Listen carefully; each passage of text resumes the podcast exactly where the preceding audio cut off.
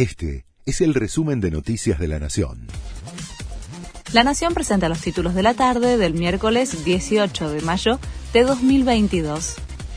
El gobierno confirmó cuándo van a estar los primeros datos del censo. Según el titular del INDEC, Marco Lavagna, será entre esta noche y mañana.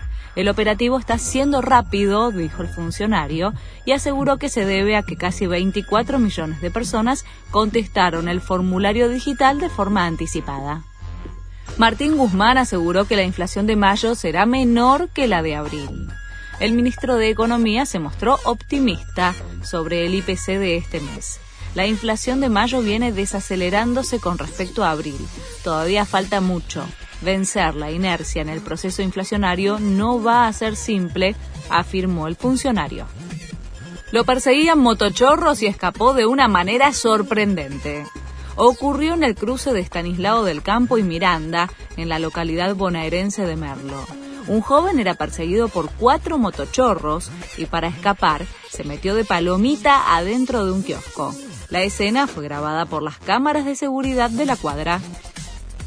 Finlandia y Suecia pidieron formalmente ingresar a la OTAN. El secretario general de la organización dijo que ambas naciones tomaron una decisión histórica, ya que abandonaron ocho décadas de neutralidad. Sin embargo, Turquía, miembro de la OTAN, se opone a los ingresos y podría complicar la situación, ya que la decisión de sumar a ambos países debe tomarse por unanimidad. River complicado por el COVID. Hay al menos cinco contagios confirmados entre jugadores y cuerpo técnico.